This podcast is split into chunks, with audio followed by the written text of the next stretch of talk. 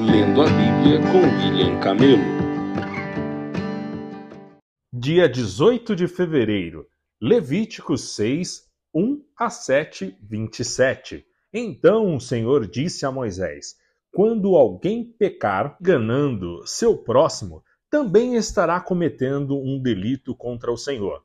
Se esse alguém for desonesto num negócio que envolve depósito como garantia, ou roubar ou praticar extorsão, ou encontrar um objeto e negar que o encontrou, ou mentir depois que jurar dizer a verdade a respeito deste pecado, ou alguma prática semelhante, será culpado pelo pecado que cometeu.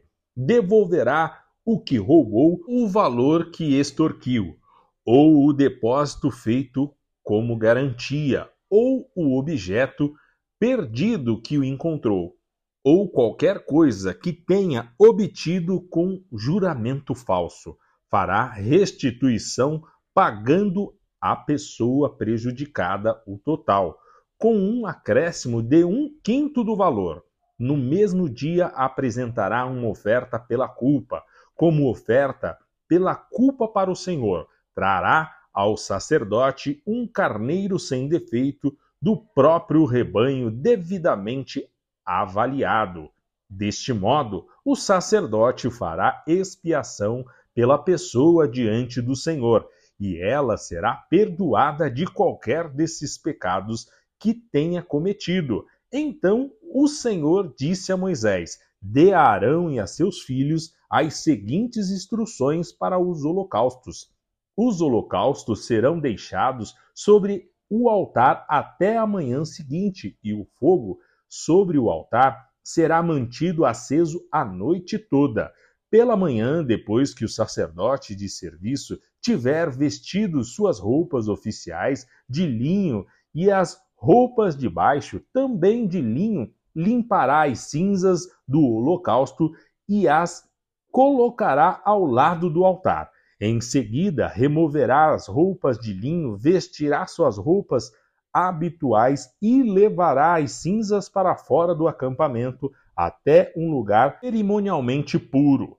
Enquanto isso, o fogo do altar será mantido aceso, nunca deverá se apagar. A cada manhã, o sacerdote acrescentará mais lenha ao fogo, arrumará sobre ele o holocausto e queimará nele a gordura das ofertas de paz. Lembrem-se de que o fogo deverá ser mantido aceso no altar o tempo todo, nunca deverá se apagar. Estas são as instruções para as ofertas de cereal. Os filhos de Arão apresentarão esta oferta ao Senhor diante do altar. O sacerdote de serviço pegará da oferta de cereal um punhado de farinha da melhor qualidade, umedecida com azeite, junto com todo o incenso, e queimará essa porção memorial no altar como aroma agradável ao Senhor. Arão e seus filhos poderão comer o restante da farinha, mas deverão assá-la sem fermento e comê-la num lugar sagrado dentro do pátio da tenda do encontro Lembrem-se de que essa oferta nunca deverá ser preparada com fermento. Eu a dei aos sacerdotes como porção das ofertas especiais apresentadas a mim. É santíssima, como a oferta pelo pecado e a oferta pela culpa. Todos os homens descendentes de Arão poderão comer das ofertas especiais apresentadas ao Senhor é como direito permanente de geração em geração. Qualquer pessoa ou objeto que tocar nessas ofertas se tornará santo. Então o Senhor disse a Moisés: No dia em que Arão e seus filhos forem ungidos, apresentarão ao Senhor a oferta padrão de cereal de dois litros de farinha da melhor qualidade, metade pela manhã e metade à tarde Misture-a cuidadosamente com azeite e cozinha uma assadeira. Corte em fatias a oferta de cereal e apresente-a como aroma agradável ao Senhor. A cada geração, o sacerdote ungido de que suceder a Arão preparará essa mesma oferta. Ela pertence ao Senhor e será totalmente queimada. Essa é uma lei permanente. Todas as ofertas de cereal do sacerdote serão totalmente queimadas, nenhuma parte poderá ser consumida como alimento. O Senhor também disse a Moisés: Dê a Arão e a seus filhos as seguintes instruções para a oferta pelo pecado. O animal apresentado como oferta pelo pecado é oferta santíssima e será morto diante do Senhor. Onde são mortos os animais para os holocaustos? O sacerdote que apresentar o sacrifício como oferta pelo pecado comerá sua porção num lugar sagrado dentro do pátio da tenda do encontro. Qualquer pessoa ou objeto que tocar a carne do sacrifício se tornará santo. Se o sangue do sacrifício respingar na roupa de alguém, a peça manchada será lavada num lugar sagrado. Se for usada uma panela de barro para cozinhar a carne do sacrifício, terá de ser quebrada em seguida. Se for usada uma panela de bronze, terá de ser esfregada, bem enxaguada com água. Qualquer homem da família dos sacerdotes poderá comer dessa oferta. É oferta santíssima, mas a oferta pelo pecado não poderá ser comida se o sangue for levado à tenda do encontro como oferta para fazer expiação no lugar santo. Neste caso, será totalmente queimado no fogo. Estas são as instruções para a oferta pela culpa é oferta santíssima. O animal sacrificado, como oferta pela culpa, será morto onde são mortos os animais para o holocausto, e seu sangue será derramado em todos os lados do altar. Em seguida, o sacerdote oferecerá toda a gordura sobre o altar, incluindo a gordura da parte gorda da cauda. A gordura que envolve os órgãos internos, os dois rins, a gordura ao redor deles, perto dos lombos e o lóbulo do fígado.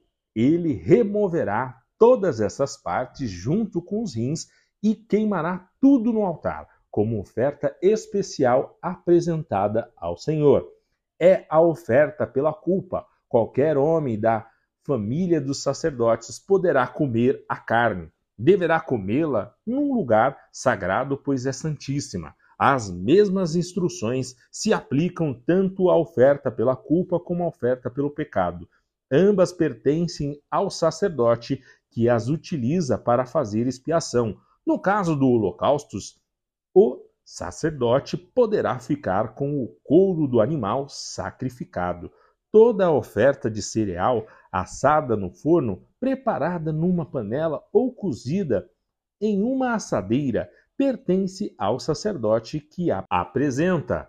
Todas as outras ofertas de cereal preparadas com farinha seca ou farinha umedecida com azeite deverão ser divididas em partes iguais entre todos os sacerdotes, os descendentes de Arão. Estas são as instruções sobre os diferentes tipos de oferta de paz que podem ser apresentados ao Senhor se alguém apresentar sua oferta de paz para expressar gratidão, o animal que normalmente é oferecido será acompanhado de bolos sem fermentos misturados com azeite, pães finos sem fermento, untados com azeite e bolos feitos de farinha da melhor qualidade misturada com azeite. Essa oferta de paz para expressar gratidão também será acompanhada de pães preparados com fermento. Um pão de cada tipo será apresentado como oferta para o Senhor. Os pães serão do sacerdote que derramar o sangue da oferta de paz no altar. A carne da oferta de paz para expressar gratidão será comida no mesmo dia em que for oferecida. Nada poderá ser guardado até a manhã seguinte. Se alguém apresentar uma oferta como cumprimento de um voto ou como oferta voluntária, a carne será comida no mesmo dia em que o sacrifício for oferecido, mas o que restar poderá ser comido no dia seguinte. A carne que restar até o terceiro dia deverá ser totalmente queimada. Se alguma porção da carne da oferta de paz for comida no terceiro dia, A pessoa que a trouxe não será aceita pelo Senhor e a oferta não terá valor. A essa altura, a carne estará contaminada e quem a comer será castigado por causa de seu pecado. A carne que tocar qualquer coisa cerimonialmente impura não poderá ser comida, deverá ser totalmente queimada. Mas a carne do sacrifício poderá ser comida por quem estiver cerimonialmente puro se alguém estiver cerimonialmente impuro e comer a carne da oferta de paz apresentada ao Senhor, será eliminado do meio do povo. Se tocar em algo impuro, seja contaminação humana de um animal impuro ou de qualquer outra coisa impura e detestável, e depois comer a carne de uma oferta de paz apresentada ao Senhor, será eliminado do meio do povo. Então o Senhor disse a Moisés: Dê as seguintes instruções ao povo de Israel: jamais comam gordura, seja de boi, carneiro ou cabrito. A gordura de um animal encontrado morto ou despedaçado por animais selvagens jamais deverá ser comida, embora possa ser usada para outros fins quem comer a gordura de um animal apresentado como oferta especial para o Senhor será eliminado do meio do povo. Onde quer que morarem, jamais consumam o sangue de qualquer ave ou animal. Quem consumir sangue será eliminado do meio do povo. Marcos 3, 7 a 30. Jesus saiu para o mar com seus discípulos e uma grande multidão os seguiam. Vinham de todas as partes da Galiléia, da Judéia, de Jerusalém, a Indumeia, do leste do Rio Jordão e até de lugares distantes ao norte, como Tiro e Sidom. A notícia de seus milagres havia se espalhado para longe, e um grande número de pessoas vinham vê-lo. Jesus instruiu seus discípulos a prepararem um barco para evitar que a multidão o esmagasse. Havia curado muitos naquele dia, e os enfermos se empurravam para chegar até ele e o tocá-lo. E sempre que o viam, os espíritos imundos se atiravam no chão na frente dele e gritavam: Você é o Filho de Deus. Jesus, porém, lhes dava ordens severas para não revelarem quem ele era. Depois Jesus subiu a um monte e chamou aqueles que ele desejava que o acompanhassem. E eles foram. Escolheu doze e os chamou seus apóstolos, para que o seguissem e fossem enviados para anunciar sua mensagem. Eles deu autoridade para expulsar demônios, estes foram os doze que ele escolheu Simão, a quem ele chamou Pedro, Tiago e João, filho de Zebedeu, ao qual deu o nome de Boanerges, que significa filhos do trovão. André, Felipe, Bartolomeu, Mateus, Tomé, Tiago, filho de Alfeu, Tadeu, Simão, o cananeu, Judas Iscariotes, que depois o traiu. Certo dia, Jesus entrou numa casa e as multidões começaram a se juntar outra vez. Logo ele e seus discípulos não tinham tempo nem para comer. Quando os familiares de Jesus souberam o que estava acontecendo, tentaram impedi-lo de continuar.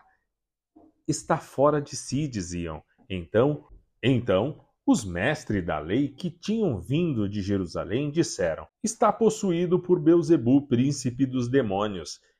É dele que recebe poder para expulsar demônios. Jesus os chamou e respondeu com uma comparação: Como é possível Satanás expulsar Satanás?